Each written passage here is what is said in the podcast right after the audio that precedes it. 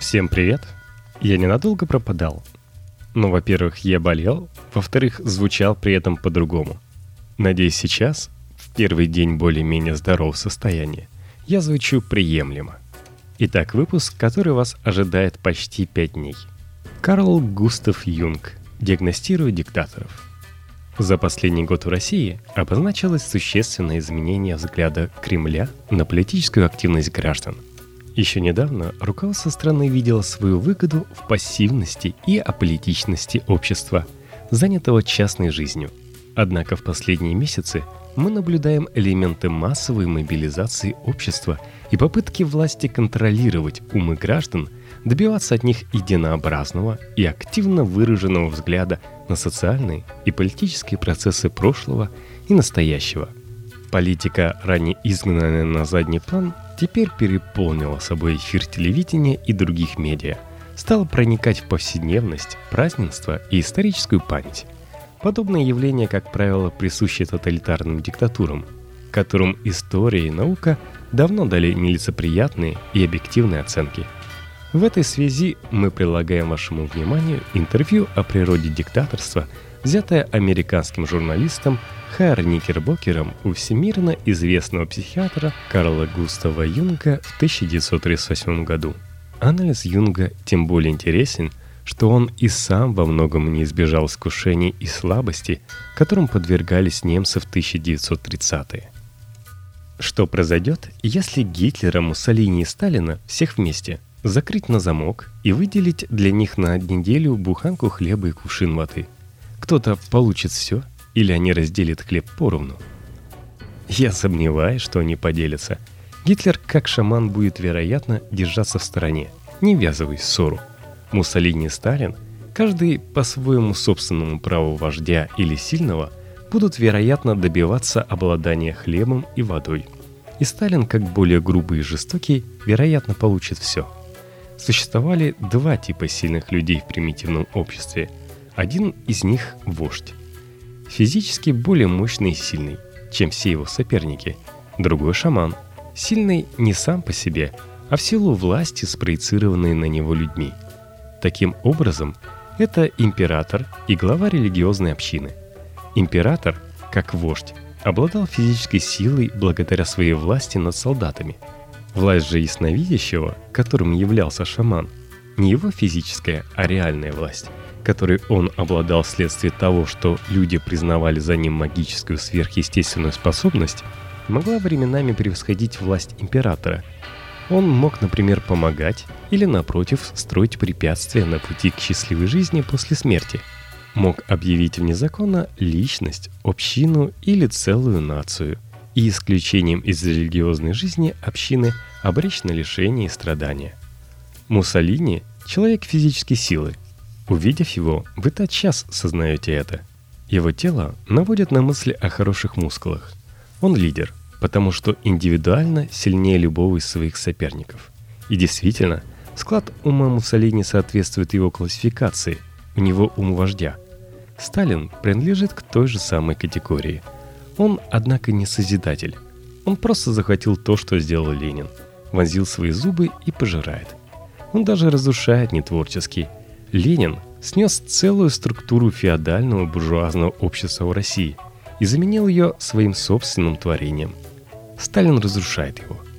С умственной стороны Сталин не так интересен, как Муссолини, которому он подобен в основном типе своей личности и не имеет ничего общего с таким интересным типом, который представлен Гитлером, типом шамана, человека-мифа. Тот, кто захватил власть над 170 миллионами людей – подобно Сталину, не может не интересовать, нравится он вам или нет. Нет. Сталин именно животное. Хитрый, злобный мужик. Бессознательный зверь. В этом смысле, несомненно, самый могущественный из всех диктаторов. Он напоминает сибирского саблезубого тигра, этой мощной шеей, этими разглаженными усами, этой улыбкой кота, слизывавшего сливки. Я могу предположить, что прежде Сталин мог бы быть Чингисханом, меня не удивит, если он сделает себя царем. Гитлер совершенно другой. Его тело не внушает представления о силе. В его облике прежде всего обращает на себя внимание полный сновидений призрачный взгляд. Я был особенно поражен, рассматривая наброски, сделанные с него во время чехословацкого кризиса. Его глазами смотрит ясновидящий. Во всяком случае, не возникает сомнений в том, что Гитлер принадлежит к категории действительно мистических шаманов. Ничего подобного не приходилось видеть в этом мире со времен Магомета.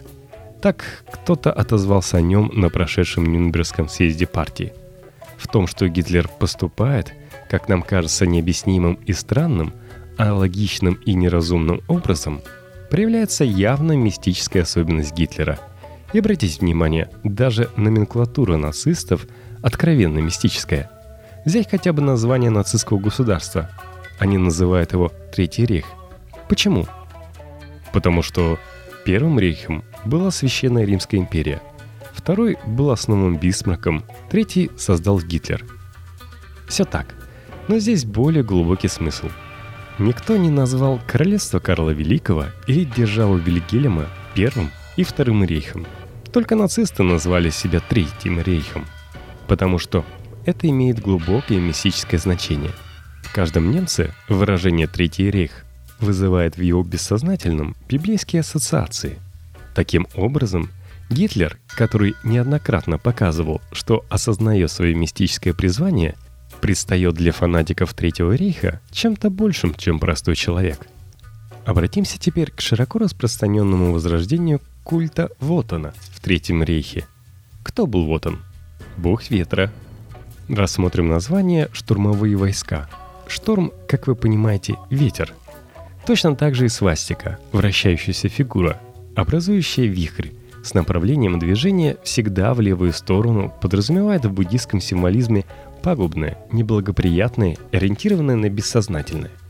И все вместе эти символы Третьего Рейха, вслед за его пророком под знаменами ветра и шторма и вращающихся вихрей, направляют массовое движение, увлекая немцев в урагане безудержных эмоций все дальше и дальше к судьбе – которую никто, вероятно, даже он сам, ясновидящий, пророк, фюрер, не может предсказать. Но почему Гитлер, который невольно заставляет каждого немца вблизи себя падать ниц, обожествляя его, не производит почти никакого впечатления на иностранцев? Совершенно верно. Вообще-то, некоторые отреагировали точно так же, как реагирует всякий немец в Германии. Это происходит потому, что для всякого немца – Гитлер является зеркалом его бессознательного, в котором не для немца, конечно, ничего не отражается. Он рупор, настолько усиливающий неясный шепот немецкой души, что его может расслышать ухо ее бессознательного. Он первый человек, который поведал каждому немцу, какую тот все время представляет и видит в своем бессознательном судьбу Германии, особенно после поражения в мировой войне – и единой характерной особенностью, присущей всякой немецкой душе, является типичный немецкий комплекс неполноценности, комплекс младшего брата, который всегда немного запаздывает на пир. Власть Гитлера не политическая, она магическая.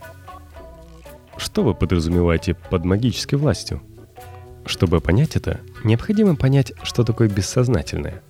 Это часть нашей ментальной структуры – которая контролируется нами в незначительной степени и в которой откладываются всякого рода впечатления и ощущения, включая сюда мысли и даже заключения, которых мы не осознаем.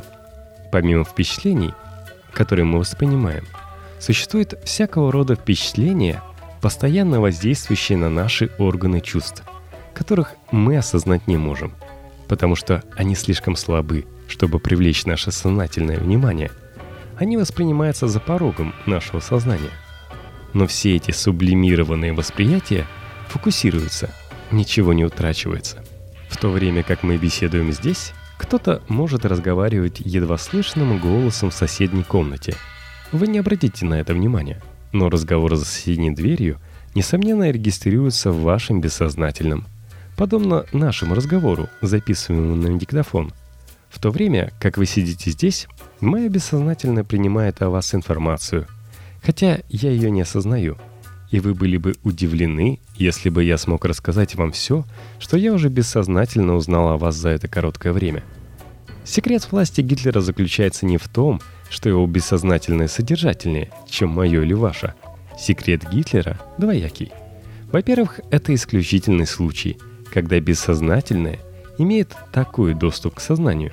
И во-вторых, он предоставляет бессознательному направлять себя.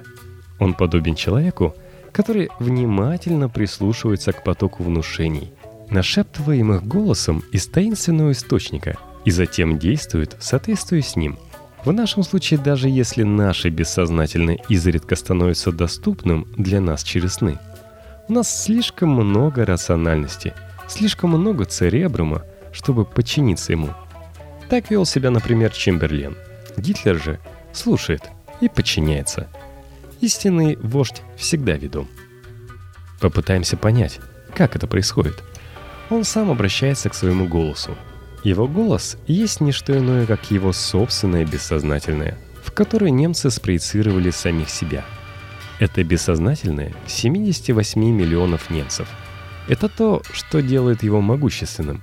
Без немцев он, вероятно, не казался бы таким, каким предстает сейчас – это буквально соответствует истине, когда он говорит, что если он на что-нибудь способен, то только потому, что за его спиной стоит немецкий народ.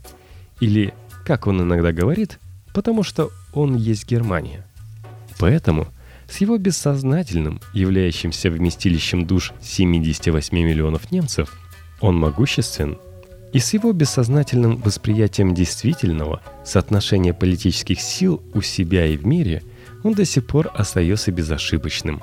Вот почему политические решения, которые он принимает, оказываются верными вопреки мнениям всех его советников и вопреки мнениям всех иностранных обозревателей. Всякий раз, когда это происходит, это означает только, что информация, собранная его бессознательным, достигающая сознания, благодаря его исключительному дару, оказывается более верной, чем у всех других немцев и иностранцев, пытавшихся оценить ситуацию и пришедших к иным, чем у него выводам. И, конечно, это означает, что, имея эту информацию в своих руках, он должен быть готов действовать в соответствии с ней. Я думаю, это относится к трем действительно критическим ситуациям, которые он создал, каждая из которых влекла за собой острую опасность войны – когда он ввел войска в Рейнскую землю в марте 36-го и в Австрию в конце 38-го, и когда он мобилизовал и принудил союзников бросить Чехословакию. Как известно, в каждом из этих случаев многие из самых высокопоставленных военных советников Гитлера предостерегали его от осуществления этих акций, поскольку полагали, что союзники окажут сопротивление, и также, что Германия потерпит поражение, если начнется война. Верно? Действительно, Гитлер сумел составить мнение о своих противниках лучше, чем кто-либо еще. И хотя казалось, что его встретят силой, он знал, что его противники уступят без борьбы. В этом смысле особенно характерен случай с Чемберленом, когда тот прибыл в Берхтесгаден. Там Гитлер впервые встретился с высшим государственным деятелем Британии – так позднее в Годесберге Чемберлен утверждал, что приезжал, чтобы указать Гитлеру, помимо прочего, не заходить слишком далеко, что иначе Британия начнет военные действия.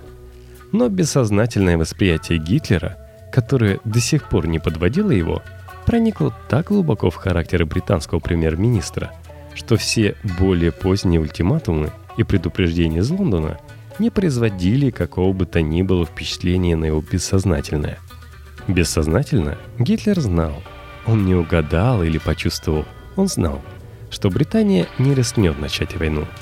Тем не менее, выступление Гитлера в спортивном дворце, когда он под священной клятвой объявил всему миру, что 1 октября введет войска в Чехословакию и без согласия Британии и Франции, это выступление впервые и только раз показало, что Гитлер в свой крайне критический момент испытывает страх, следуя за Гитлером-пророком. Его голос говорил ему, что надо идти вперед, что все будет хорошо. Но его человеческий рассудок указывал ему на многочисленные опасности, возможно, непреодолимые. Поэтому вначале голос Гитлера дрожал, его дыхание прерывалось.